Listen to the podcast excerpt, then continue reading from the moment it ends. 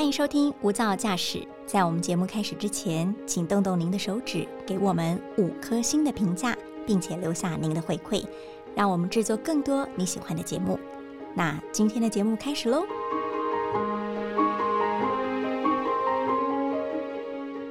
旅行这件事有很大的呃生命意涵。你一个人旅行，两个人旅行，或者带着你的旅伴，而当你的旅伴是一个小 baby，是你的孩子的时候，整个旅途的意义或者它的困难度以及有趣程度又变得不同了。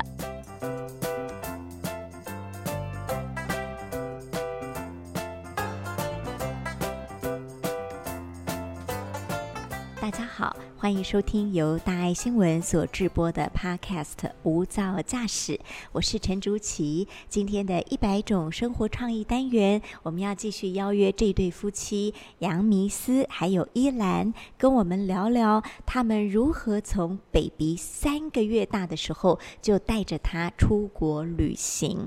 今天我们一样是出外景，来到了迷思的故乡，是台中的乌日。我们在一间有五十年历史的老房房子里头录音。呃，迷思手中抱的是他的新生儿，他的小女儿。那带着去旅行的是他的儿子，儿子现在已经三岁了。哈，今天我们的主题要跟大家聊聊更为艰难，我自己觉得更为艰难的。环岛徒步带婴儿旅行这件事情，哈，呃，因为疫情的关系不能出国了，但你们还是有那种旅行的基因在身体里蠢动嘛，哈，所以就发动了环岛徒步。呃，一兰先来讲一讲好了。呃，本来你以为台湾很小。因为你来自温州嘛，哈，所以你觉得这个徒步应该也没几天就完成了吧？是这样吗？当时是想说，呃，因为在地图上看台湾只有一个点，自己的认知里面我会觉得台湾非常的小，所以我当时的想法是说，哎，我们要不要挑战一下，尝试一下，去就让我认识一下。我所在的台湾到底是什么样子的？因为你从温州呃嫁到台湾之后，就住在台中乌日这个地方，所以你想认识呃夫婿的宝岛是长什么样子，所以徒步是您提出来的喽？也，徒步环岛确实是我提出来的。什么时候开始后悔的？在走一个礼拜以后就开始后悔了，然后我就跟我老公说：“哎，要不我们改火车环岛？”那个时候他就开始不肯了。他说：“既然决定要做一件事情的话，就要坚持到底。”所以我们还是继续带着我们的儿子，就是继续的环岛。因为当时走了一个礼拜，我竟然还在脏话，就就觉得说，我当时就问我老公说：“哎，我们接下来还有几个？”城市，就是他说出那么一大段的内容的时候，我腿都软了。我想说，哎，要不算了吧，我坐火车不是很香吗？所以你走了一个礼拜，发现才到了台中的隔壁，是，你就知道台湾不是你想象的这么小了。对，呃，要不要来描述一下你们当时的装备？那时候儿子多大？儿子是一岁两个月。一岁两个月，那你们是推车吗？是的，因为他当时还不会走路，我们是，我们俩是背着包徒步。嗯，那我儿子他属于是坐着敞篷车。嗯哼，OK，那呃，你们已经准备要出去走一圈了哈。那这个过程当中，应该也遇到了很多的困难，或者是很多有趣的人事物吧。先来说说难的部分好不好？难的部分，我觉得最难应该是要说服他一直走。刚刚就像刚刚前面讲的，就是。我老婆一直觉得台湾很小，然后走了一个礼拜还在讲话，她就问我说：“你们县市也太少了吧？是不是台中以南都是要脏话？” 我说：“没有，彰化只是第一个，后面好多个嘛。”等等，我先回头问，当他提出要徒步环岛的时候，你有在心里窃笑一下吗？我当时是想说，因为当时我是旅游业，然后疫情刚开始就很惨，所以我们旅游业其实完全没工作，然后我其实在家里很闷。我也想出去走走。其实环岛是他提出的，但徒步是你提的。他是想说要坐火车环岛，认识一下台湾。但是我是觉得说，既然我们我们俩都没有任何的事情，那要不就慢慢的认识台湾，用脚步去去看台湾，看最真实的台湾。好啦，没想到这个慢还真的是有够慢的。但但所以当他提出要徒步的时候，我心里有想一下，因为我环岛很多次了，就是我都没有用徒步的方法，所以当时他讲要环要徒步环岛的时候，我其实有在想，好哎，想尝试一下，说我人生可能就这么一次有机会。这么长时间没事做，又可以做这件事情，因为我老婆她很快就放弃了，不是她想的这么简单，而且说实在，走路真的是蛮累的。那时候我们一天哦，大概要走十到十二个小时，又背着包。台湾有好多路，我我以前也没有，我以前没这种感觉，我才知道原来台湾就是呃商店跟商店之间竟然这么远。后来发现有一次要走了四公里都没有全家或谁了，就没有商店。后来又也是不得已到路边，就是找那种。一般人的家里面去跟他借水喝，所以你要花时间说服老婆，我们继续用走的。然后呢，你推着娃娃车好走吗？我想象有很多的乡间小路，应该是 kitty c l o 不好走的吧？呃，有时候遇到比较困难的时候，我们会用抱的，就是变成是我抱着我儿子，然后我老婆推着推车。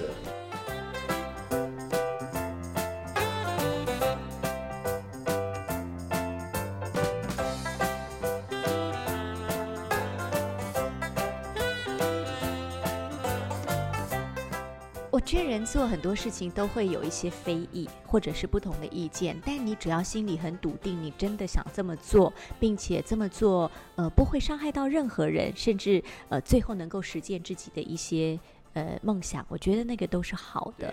而且环岛过程，我看你描述你们遇到好多好多好心人，对不对？这个阿妈给你水，那个请你吃饭，那个邀你去他家住的。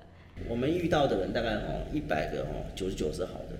一定还是会有那么一两个不好的。那好的话，就是几乎在路上哦，就是都会有那种骑车经过的，比如跟我们喊加油，看到我们之后刻意去商店买水，然后再绕一圈回来给我们。我们确实很常被误会是车子抛锚，可能车子没有油啦，然后他说不然我载你去加油站提一下。我说没有，我们在徒步环岛。他吓到啊，因为是徒步环岛哈。听说有一个人是已经开过了头，一直心里想着你们，然后又绕回来想要载你们，是不是？他就是以为我们是。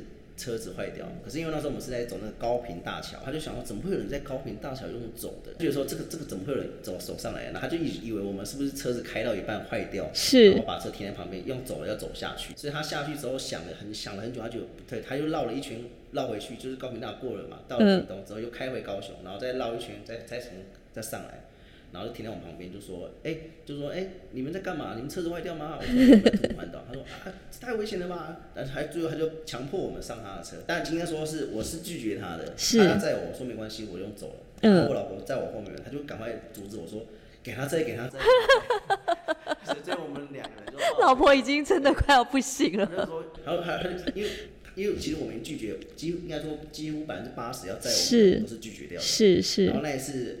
就是他就很紧张，赶快叫我说不要再讲了。其实我想说的是，这一段我印象很深刻的是，我们走在大高平大桥上，因为车车速都很快，所以当有一个人车停在那里，呃，请我们上去的时候，其实是蛮危险的。他这辆车的后面又有两辆车停了下来，停在我们的后面，然后打了双向灯，就是警示，可能就是前面有状况，请后面的人。对，替我们就是拦了这段危险的路，让好让我们上车。这个举动虽然说只是一个小动作，但是我觉得是蛮感动的。当时蛮感，我也很感动，就是一个要载我们的人，然后后面两两三台车看到我们要上车，全部停下来，然后打双向灯，帮我们就是先，这是我不会讲，就是有点像是他们在四台车都在帮我们，然后前面那台车载我们，后面三台车帮我们挡住后面的车，怕后面的车冲过来撞我们，然后当下就觉得哇。真的好感动哦！嗯嗯嗯，一来你有听过一句话叫“台湾最美的风景是人”吗？对，我听过。所以我这一趟旅程下来的话，我真的觉得这句话真的是名副其实。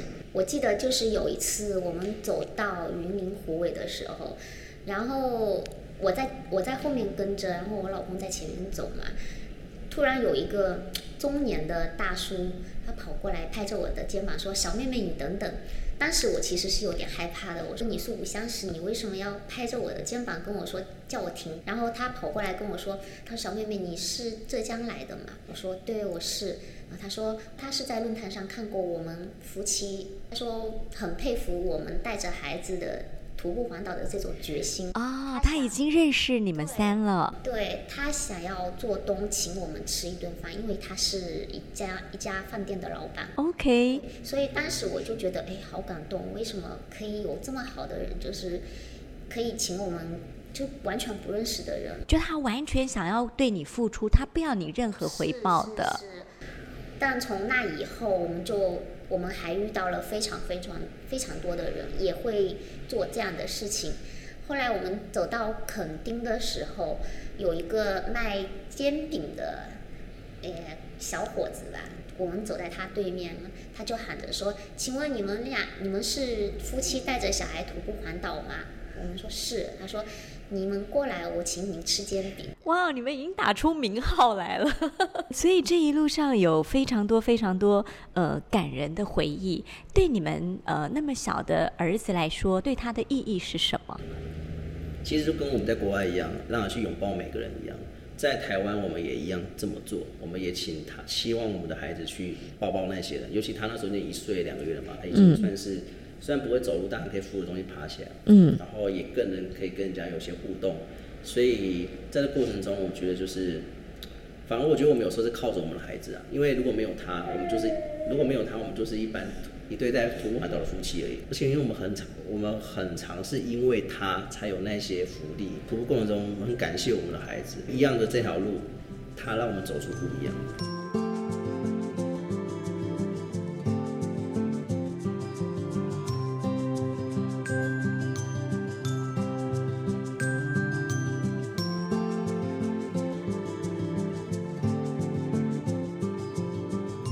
从温州来到台湾，呃，透过这一趟徒步之旅，认识了这块土地，先生的故乡。我想你有非常多呃意外的惊喜跟收获。但我听说你当初要嫁过来，也不是简单的事情，是吧？因为呃，光是要通过台湾的海关的审查、移民的审查，就有非常多有趣的事情是你想象不到的。是的，因为当时，呃，可以说我们我还没有来台湾之前，其实是我是很不了解台湾的。我来台湾的第一关就是在机场要被关小黑屋，我们俗称小黑屋。好像秘密审查这样子。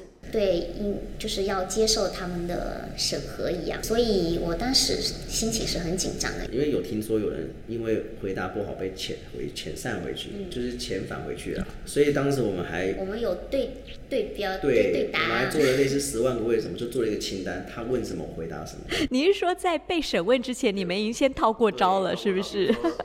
哎，你真的是什么事都很有规划的人呢。因为我会觉得，因为我看到有人说什么被遣散，啊那如果说真的万分之一的几率我遇到，那也很衰啊。我就想，既然你要问，我就做足准备嘛，对啊。所以我们那时候就想，反正还好，也就是一些家常便饭的事情。我最特别，我印象最深刻的是他问我我老婆户头多少钱，因为我不知道，所以我我还很我还打趣的跟他讲说，你等一下如果问到了跟我讲，我也好想知道。所以你回答了这个问题，跟老婆回答的问题答案是天差地别的我老婆他们回答说，我我不知道，就是我不知道他有多少钱。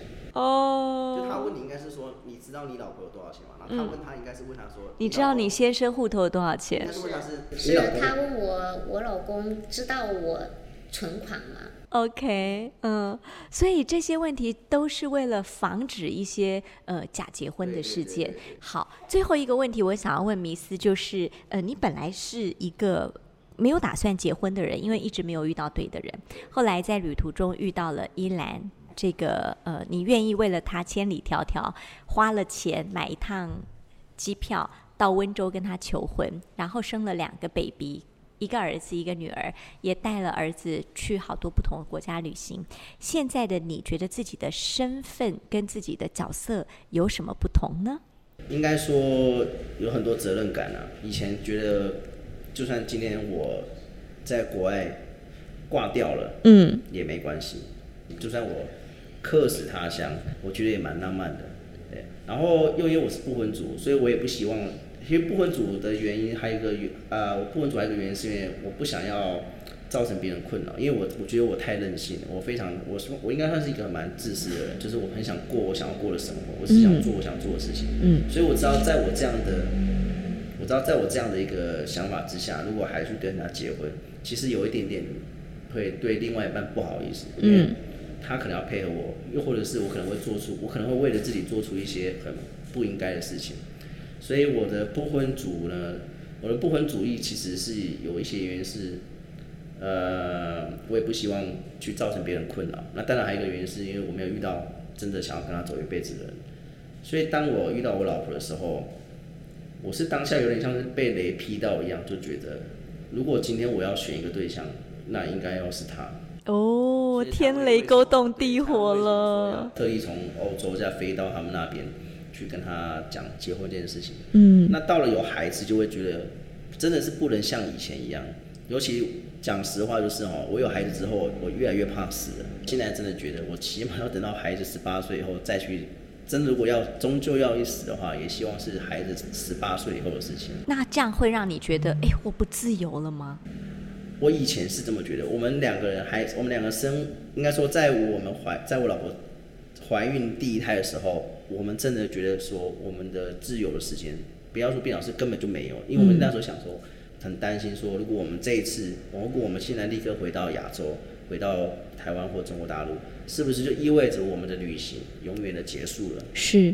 然后我就跟他讲，这不会是结束，这可能只是另外一个开始。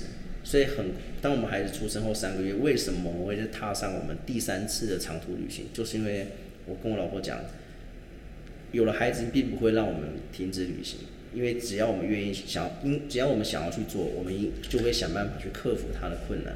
而我们带着孩子出去之后，才发现真的没有我们想象中的这么难。